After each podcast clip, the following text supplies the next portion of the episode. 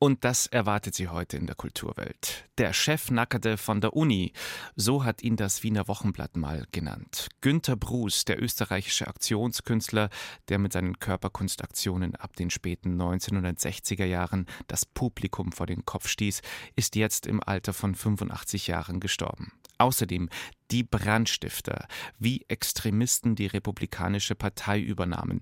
Wir sprechen mit der Historikerin und Autorin Annika Brockschmidt und der Klimagebeutelte, Nikolai Schulz und sein Öko-Essay Landkrank. Und schließlich sagen wir Adieu Asbest. Das Centre Pompidou in Paris bereitet sich auf eine große Renovierung vor. Kultur am Morgen auf Bayern 2.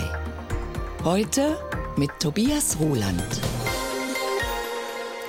Clemens Hannigan ist Möbeldesigner, Schreiner und war außerdem Mitbegründer der Techno-Punk-Band Hatari. mit dieser Band ist er 2019 aufgetreten beim Eurovision Song Contest, hat sein Heimatland Island vertreten und einen respektablen Platz 10 belegt. Als Solokünstler ist Hannigan weit weg vom Genre Techno-Punk. Sein Album Lowlight geht klar in Richtung Disco. Don't want to talk about it. Something else can't you see? Honey, just lie down over to me. I'll give you something to believe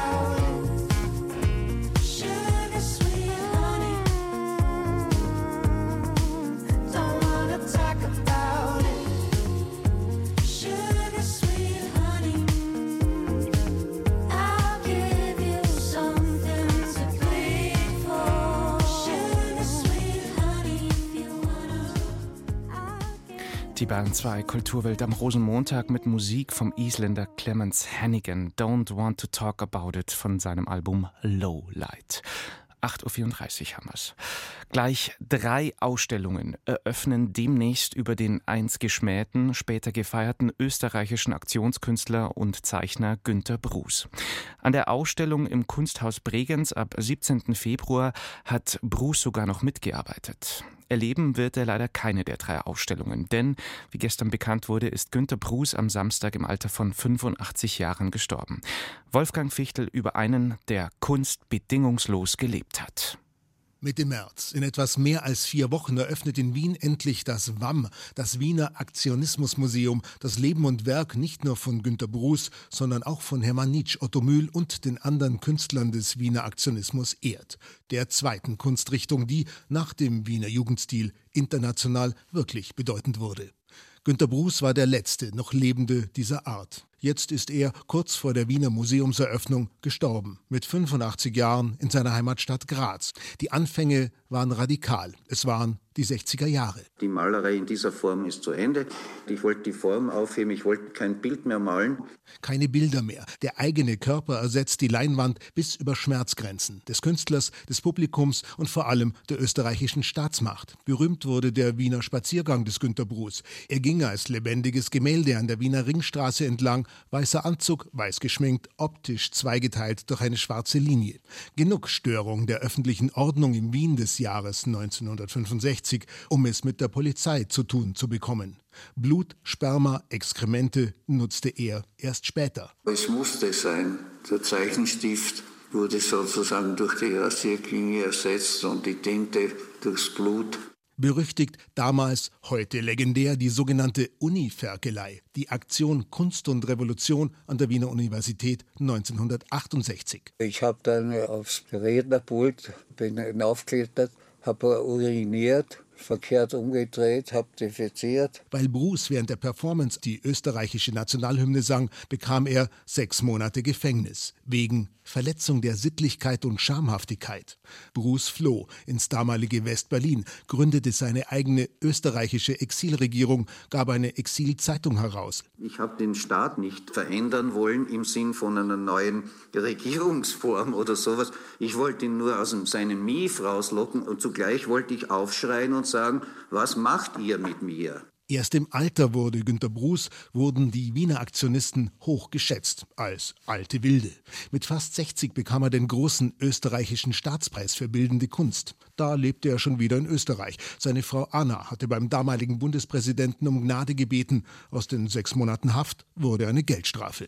Bruß hinterlässt ein monumentales Gesamtwerk, spielte mit den Wiener Aktionisten in einer eigenen Liga. Sah er offenbar auch selbst so. Kunst ist einmal eine eigene Kategorie des Auffassens und im alltäglichen Leben kann das nicht stattfinden. Ein irrer Wisch.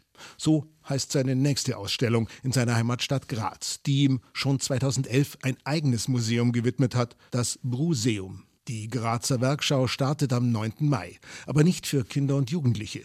Aufgrund von sensiblen Inhalten, so das Museum, ist der Besuch erst ab einem Alter von 18 Jahren gestattet.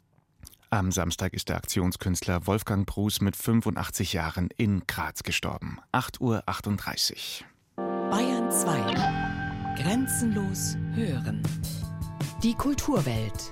Das aktuelle Feuilleton auf Bayern 2.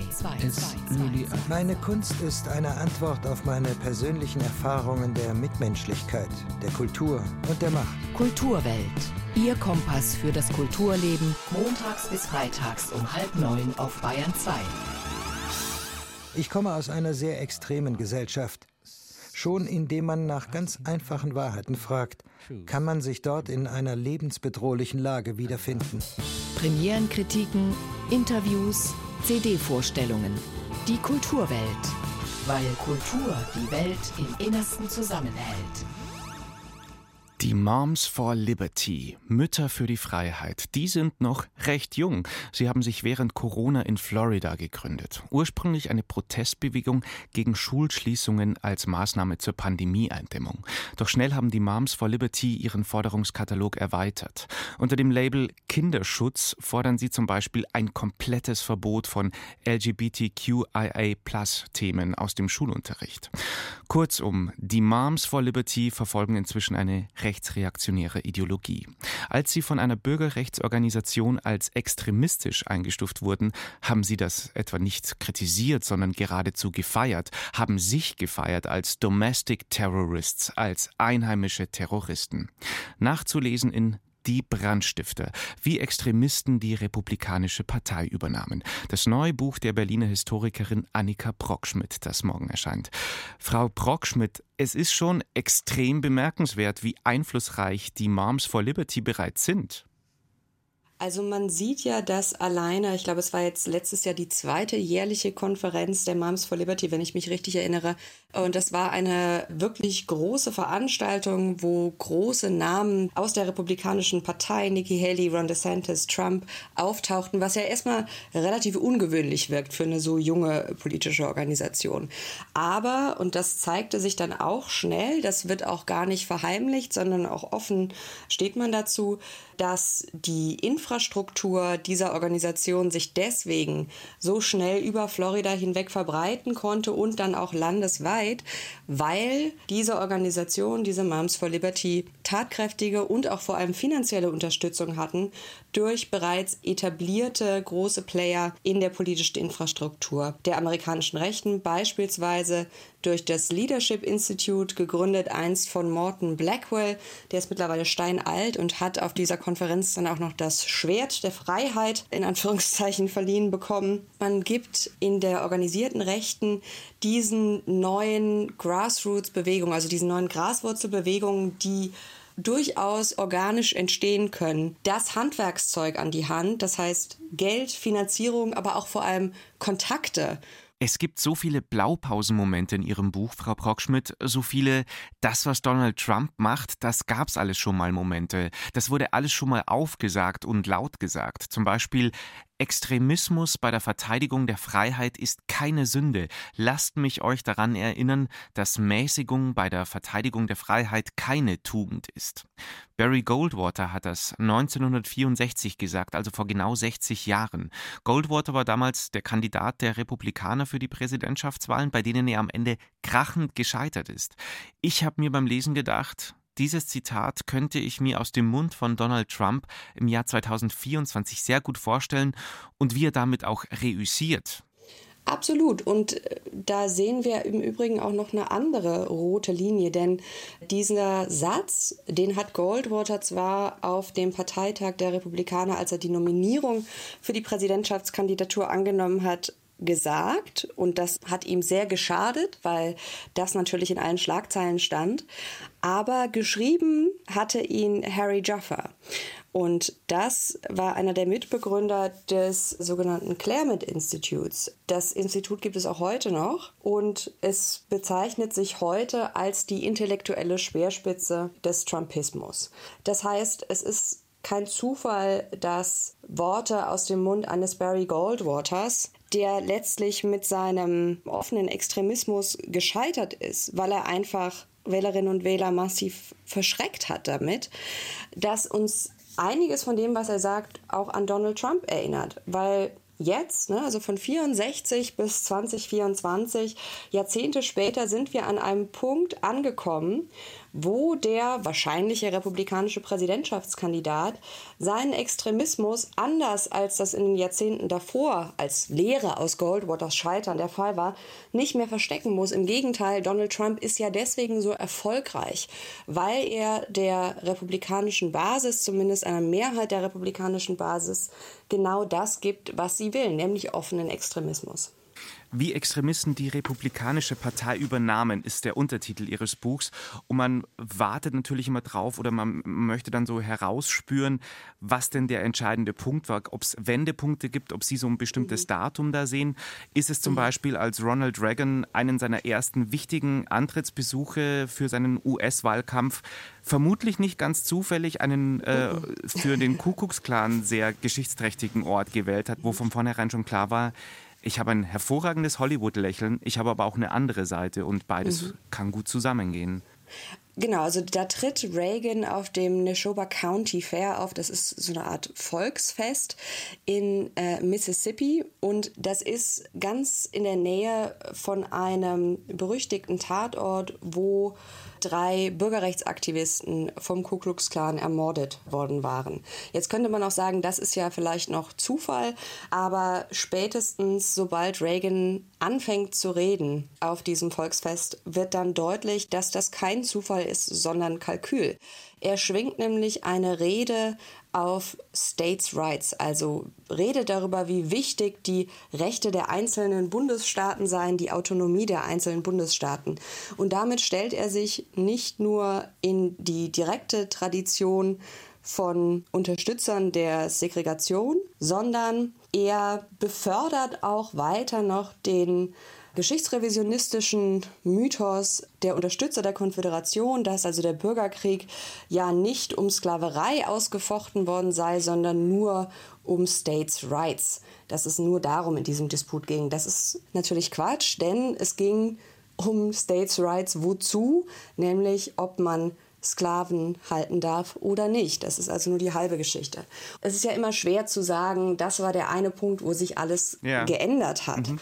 Aber es gibt mehrere solcher so Weggabelungen in der Geschichte der Republikanischen Partei, wo man sagen muss, hier haben wichtige Personen die in der Partei das Sagen hatten, eine Entscheidung getroffen. Und zwar eine Entscheidung, extremistische Kräfte ins Boot zu holen, sie zu befeuern, ihnen zuzuarbeiten aus einem politischen Machtkalkül. Was ist für Sie so eine der zentralen Gabelmomente, wo man hätte auch sich gegen diese extremistische Fährte entscheiden können? Der jüngste Moment wäre das zweite Impeachment von Donald Trump. Die Republikanische Partei hätte sich sämtliche Probleme, die sie aktuell mit Donald Trump hat, hätte sich diese Kandidatur und hätte sie dem Land ersparen können, wenn sie ihn des Amtes enthoben hätten nach dem 6. Januar. Und es gab ja ein paar Tage, wo das durchaus so aussah, als könnte das passieren. Es gab ich glaube, es waren so zwei, drei Tage direkt nach dem Sturm aufs Kapitol, wo sowohl Kevin McCarthy als auch Mitch McConnell sich in diese Richtung geäußert haben, auch öffentlich. Trump muss zur Rechenschaft gezogen werden. Hier ist eine rote Linie überschritten. Aber sie sind dann eingeknickt, sobald sie gemerkt haben, dass die Basis das entweder nicht schlimm findet, was passiert ist, oder es sogar unterstützt. Auch hier gilt, es ist kein Selbstläufer, es ist kein Muss, dass Trump diese Wahl gewinnt. Aber es wird verdammt knapp. Und selbst wenn Trump diese Wahl verlieren sollte, muss man sich, glaube ich, immer wieder in Erinnerung rufen, dass die amerikanische Rechte ihre Führungsfiguren nicht in Wahlzyklen planen, sondern in Jahrzehnten, Jahrhunderten und ganz am extrem rechten Rand sogar in Jahrtausenden. Das heißt, man braucht einen langen Atem. Das sagt Annika Brockschmidt, Autorin von Die Brandstifter, wie Extremisten die Republikanische Partei übernahmen. Erscheint bei Rowold und erscheint tatsächlich offiziell auch morgen im Buchhandel. Ich sage ganz herzlich Dankeschön fürs Gespräch, Annika Brockschmidt. Gerne, war mir eine Freude.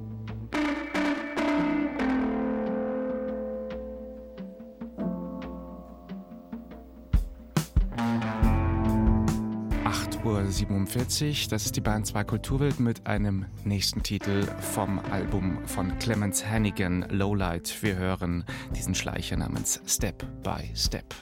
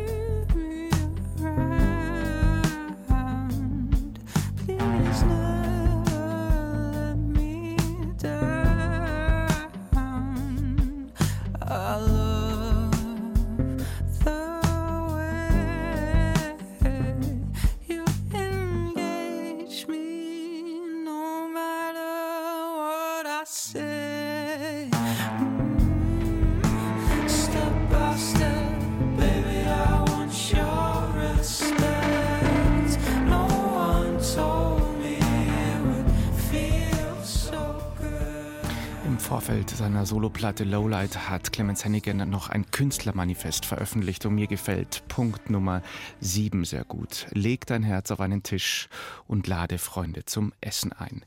Bayern 2, Sie hören die Kulturwelt. Wenn ich in Europa spazieren gehe und Wahlplakate sehe, stelle ich fest, dass es die Ökologie kaum über die politische Schwelle in die Parlamente schafft, obwohl die ökologische Beunruhigung über die letzten vier Jahrzehnte hinweg tief in die europäischen Gesellschaften eingedrungen ist und ein Massenphänomen wurde. So erzählte es vor einem Jahr Nikolai Schulz in einem Interview mit der Zeit. Schulz ist 34 Jahre alt und forscht an der Universität Kopenhagen. Der junge Däne will eine angemessene angemessene und bewegende Sprache für das Unbehagen finden, das der Klimawandel mit sich bringt. Landkrank heißt Nikolai Schulz neuer Öko-Essay über den Klimanotstand. Julian Ignatowitsch. Was, wenn wir uns an Land, auf unserer Erde, nicht mehr wohl und sicher fühlen? Wenn wir uns landkrank fühlen? Mit diesem Wort greift der Soziologe Nikolai Schulz das Gefühl auf, das Seemänner manchmal haben, wenn sie nach langer Zeit auf einem Schiff wieder an Land treten. Landsickness is a term that I've stolen from the uh, Landkrank. Der Begriff aus der Seefahrt sei eine gute Metapher für unsere Erfahrung mit dem Klimawandel, sagt Schulz. Experiencing the earth shaking and the human being shaking with it, exactly because the human being is what is making the earth shake. Wenn die Erde bebt und der Mensch mit ihr, genau deswegen, weil der Mensch die Erde beben lässt mit jedem Schritt, den er auf ihr geht, wenn wir reisen, eine Zigarette rauchen, duschen oder einfach nur essen. Genau wegen solcher anschaulicher Metaphern und Sätze ist Nikolai Schulz eine der jungen Stimmen der Klimabewegung. Er will berühren, er will bewegen, etwas bewegen. Dafür brauchen wir eine klare, gefühlsbetonte Kommunikation, meint er. Because we are in a sensibility crisis where we don't feel what we know. Wir sind in einer Sensibilitätskrise. Wir fühlen nicht, was wir wissen. Also brauchen wir das Risiko von Ästhetik und die Neugier von Wissenschaft. Genau diese beiden Dinge versucht Schulz in seinem Buch zusammenzubringen. Er berichtet in Landkrank sehr persönlich von einer Reise auf die französische Mittelmeerinsel Pokerol, deren einzigartige Tier- und Pflanzenwelt von Massentourismus und Erderwärmung zerstört zu werden droht. Gleichzeitig analysiert er dabei die globale Dimension des Klimawandels. Das Schwindelgefühl kehrt zurück. Für jedes T-Shirt, das ich in den Koffer werfe, 2700 Liter Wasser, 2,6 Kilogramm CO2-Emissionen. Eine Jeanshose, 3300 Liter Wasser, 11 Kilogramm CO2-Emissionen. Ich möchte mit leichtem Gepäck reisen, aber die Dinge, die ich mitnehmen will, sind plötzlich schwerer als sonst. Gedanken, die wir aus unserem Alltag kennen, kreuzen sich mit theoretischen Überlegungen zur Lösung des Problems. Was braucht es? Hier kommt das Vorgängerbuch ins Spiel, das Schulz zusammen mit seinem Mentor, dem kürzlich verstorbenen Wissenschaftssoziologen Bruno Latour, verfasst hat. Es braucht, um mit beiden Büchern zu sprechen, einen neuen Freiheitsbegriff, eine neue existenzielle Landkarte, eine ökologische Klasse. What is freedom if you can't breathe? Was ist Freiheit, wenn du nicht mehr atmen kannst? Was wir brauchen, ist eine Freiheit, die mit allen Lebensformen auf der Erde in Einklang steht, die auf Koexistenz und nicht auf Abgrenzung basiert, die unser Leben hier auf der Erde sichert. Das bedeutet für Nikolai Schulz auch Einschränkungen, kollektive Verantwortung, eine Abkehr vom ewigen Wachstum und den Versprechen des Kapitalismus. Anfangs schreibt Schulz noch ein wenig lamoyant und ich-bezogen, im Laufe der gut 100 Seiten findet er aber nach und nach seinen Ton und wird auch in der Analyse schärfer. Dabei dient ihm die Insel immer wieder als Metapher. Falls ich jemals gehofft habe, dieser Ort könnte mir Trost, Einsamkeit oder Distanz bieten, lag ich falsch. Solch eine perfekte Insel gibt es nicht und es gibt keine Isolation. Flucht ist nur eine Einbildung, die der Probe der Realität nicht standzuhalten vermag. Es gibt für diese Probleme schlicht kein Außerhalb. Es geht nicht darum, dass wir alle in ständiger Klimaangst leben. Das wäre dumm. Es geht darum, eine Sprache für das Gefühl Klimaangst zu finden, sich überhaupt in diesem Gefühl zurechtzufinden.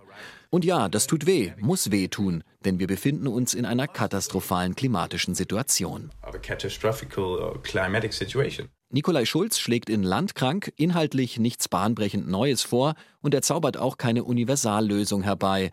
Was er aber auf einzigartige Weise schafft, er macht die Folgen der Klimakrise unmittelbar und emotional verständlich, mit empathischer Sprache und persönlicher Perspektive. Ein Ton, der auch Aktivisten wie denen der letzten Generation helfen könnte, wieder mehr Rückhalt in einer zuletzt eher genervten Mehrheit der Bevölkerung zu gewinnen.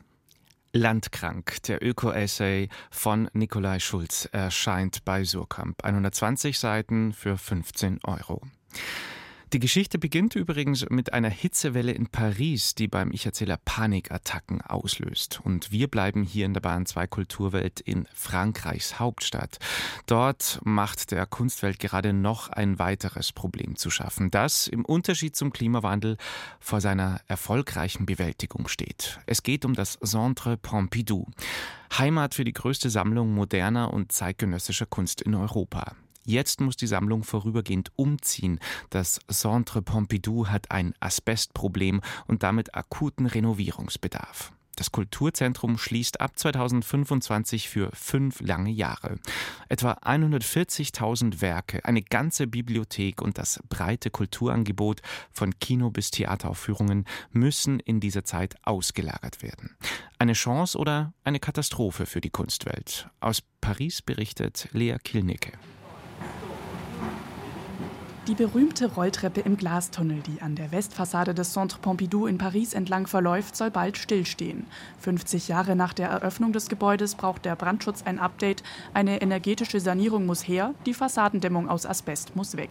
So soll das Asbestproblem ein für alle Mal beseitigt werden, nachdem die letzte größere Entfernung Ende der 90er nicht ausreichend war. Für die Bauarbeiten schließt das Centre Pompidou ab Sommer 2025 für fünf Jahre. Ein Verlust für die Pariser Kulturwelt finden David aus Paris, Eugenie aus Versailles und Thiago aus Portugal. Das Centre Pompidou wird uns fehlen, aber die Renovierung muss eben sein. Wir hoffen, dass es schnell wieder öffnet mit dem gleichen Angebot und der gleichen Qualität.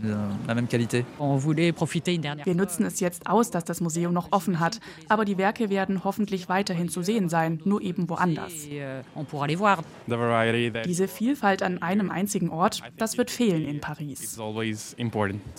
Noch flanieren täglich über 8000 Besucher durch die Ausstellungen, staunen über bunte Aquarelle von Chagall oder extravagante Modeschöpfungen. Aber schon ab dem Herbst fängt der Umzug der Sammlung an. Auch die Bibliothek und das Kulturangebot mit Theaterstücken, Kinofilmen, Ausstellungen und Vorträgen müssen vorübergehend eine neue Bleibe finden für Präsident Laurent Le Bon eine Gelegenheit, um den Geist des Centre Pompidou neu zu definieren. Es ist ein Moment der Neugründung, der es uns erlaubt, noch stärker als bisher hervorzuheben, dass wir hier für eine nationale Sammlung verantwortlich sind.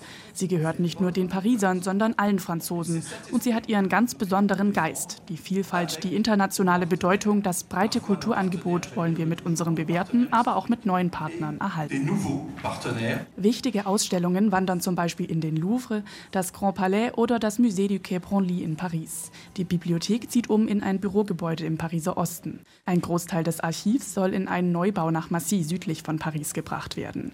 Ziel ist, die Aktivitäten während der Schließung auf demselben Niveau zu erhalten, sagt die stellvertretende Geschäftsführerin Charlotte Bruyère.